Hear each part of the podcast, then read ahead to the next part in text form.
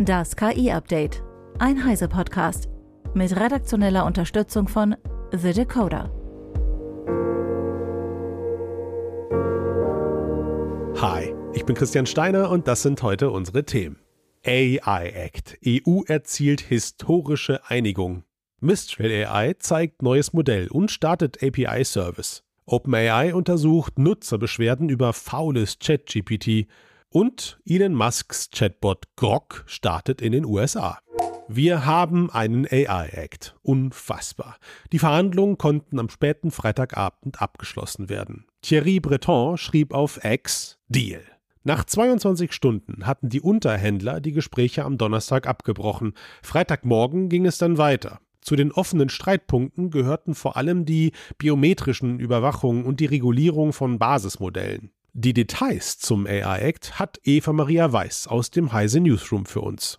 GPT oder beispielsweise jetzt auch das neue Gemini von Google, aber auch äh, KI-Modelle von Aleph Alpha oder Mistral unterliegen nun bestimmten Transparenzverpflichtungen. Darauf konnte sich geeinigt werden. Das heißt, es muss jetzt eine technische Dokumentation von den Basismodellen geben. In dieser Dokumentation muss dann enthalten sein, welche Daten für das Training genutzt worden sind und welche Testverfahren es gibt und allerlei mehr. Ganz spannend ist daran, dass es nicht für Open Source Modelle gilt. Klar, da sind die Verantwortlichkeiten einfach anders und das ist ja schon alles offen. Meta hat sein Basismodell Llama 2 gleich mal als Open Source veröffentlicht und dürfte also hier tatsächlich mal profitieren im Gegensatz zu ja, OpenAI und Google. Dieser Punkt, also dieser Streitpunkt, dürfte für einige Stunden Verhandlungen gesorgt haben.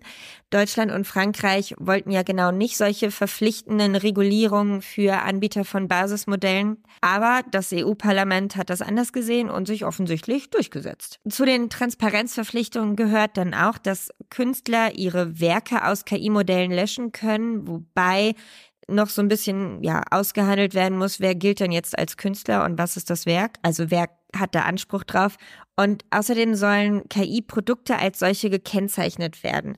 Auch da muss sich dann jetzt nochmal zeigen, wie das umgesetzt wird, weil Wasserzeichen alleine werden das Problem wahrscheinlich nicht lösen können. Der zweite Streitpunkt waren ja die biometrischen Daten. Und grundsätzlich ist es verboten, Systeme einzusetzen, die biometrische Daten, also beispielsweise Gesichter, erfassen und sammeln und dann natürlich auswerten. Und Gesichtserkennung darf nicht eingesetzt werden, um Menschen zu überwachen. Eigentlich auch nicht zur Strafverfolgung. So viel haben sie klar gemacht und sich geeinigt dann kommt das große Aber. Es gibt reichlich Ausnahmen für Behörden und Regierungen. Die müssen nur ausreichend erklären, warum sie für einen speziellen Fall jetzt doch solche Systeme einsetzen und können dann im Fall von drohenden Terroranschlägen, aber auch bei der Suche nach anderen Kriminellen eben doch einiges machen. Neu ist jetzt auch, dass es eine KI-Behörde geben wird. Die soll sich um eben genau diese Regulierung von Basismodellen kümmern und es soll auch ein KI-Ausschuss eingerichtet werden, ganz ähnlich wie zu dem, den es für den Datenschutz ja auch schon gibt. Und dann gibt es ein Beraterforum, das heißt, es gibt bald ein Beraterforum, das so eine Art Schnittstelle zwischen der Industrie, Politik, Wissenschaft und Zivilgesellschaft werden soll. Der AI Act ist ja grundsätzlich wie eine Pyramide aufgebaut. Ganz unten gibt es eine breite Basis an KI-Einsätzen, die gar nicht reguliert werden müssen. Das sind dann beispielsweise Spamfilter von E-Mail-Anbietern. Und dann kommen eine auf einer zweiten Stufe eine Reihe Produkte, wie jetzt halt die Basismodelle, die bestimmte Transparenzpflichten erfüllen müssen und gegebenenfalls nämlich mit einem Risiko daherkommen. Darüber ist dann eine Stufe, die noch ein bisschen riskanter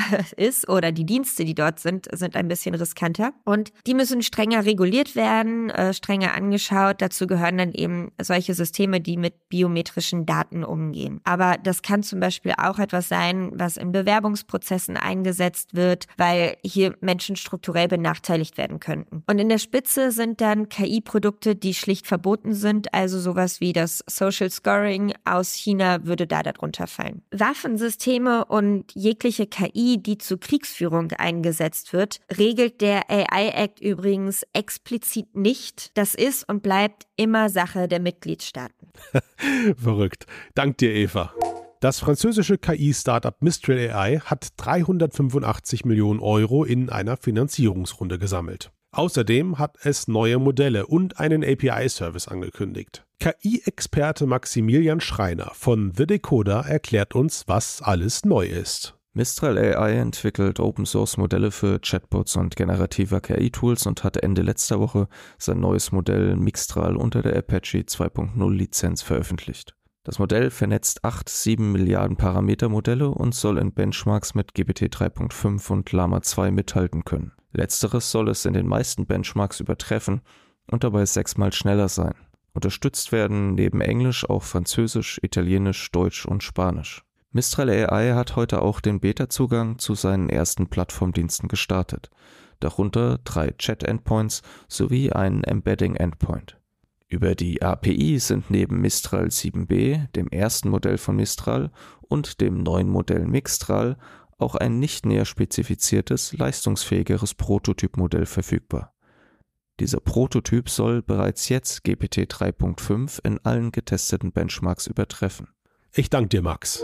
OpenAI reagiert auf zahlreiche Beschwerden von Nutzenden, die eine verschlechterte Leistung von GPT-4 und ChatGPT insbesondere in der Codegenerierung und bei GPT-4 Turbo bemängeln. Seit Release beklagen sich Anwender über die Performance, vor allem im Bereich der Codegenerierung. Eine häufige Beschwerde, ChatGPT gibt kürzere und weniger durchdachte Antworten.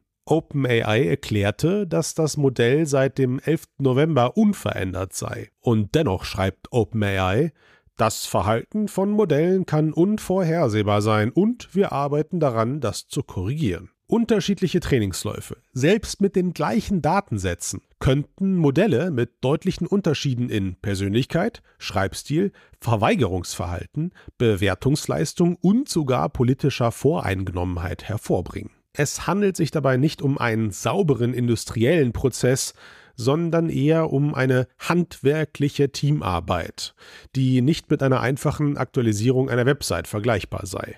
Elon Musks KI-Startup XAI bringt einen KI-Chatbot namens Grok für Premium Plus Abonnementen der X-Plattform in den USA auf den Markt. Der Chatbot soll humorvoll und rebellisch sein und politische Korrektheit vermeiden, die in anderen Chatbots wie OpenAIs ChatGPT, Astrophics Claude und in Googles Bart standardmäßig eingebaut ist. Der Zugang zu Grok ist ab 16 US-Dollar pro Monat verfügbar und wird in den kommenden Tagen für alle englischsprachigen Ex-Nutzer ausgerollt. Eine japanische Version und weitere Sprachen sollen bis Anfang 2024 folgen. XAI sucht derzeit nach Investitionen von bis zu einer Milliarde US-Dollar.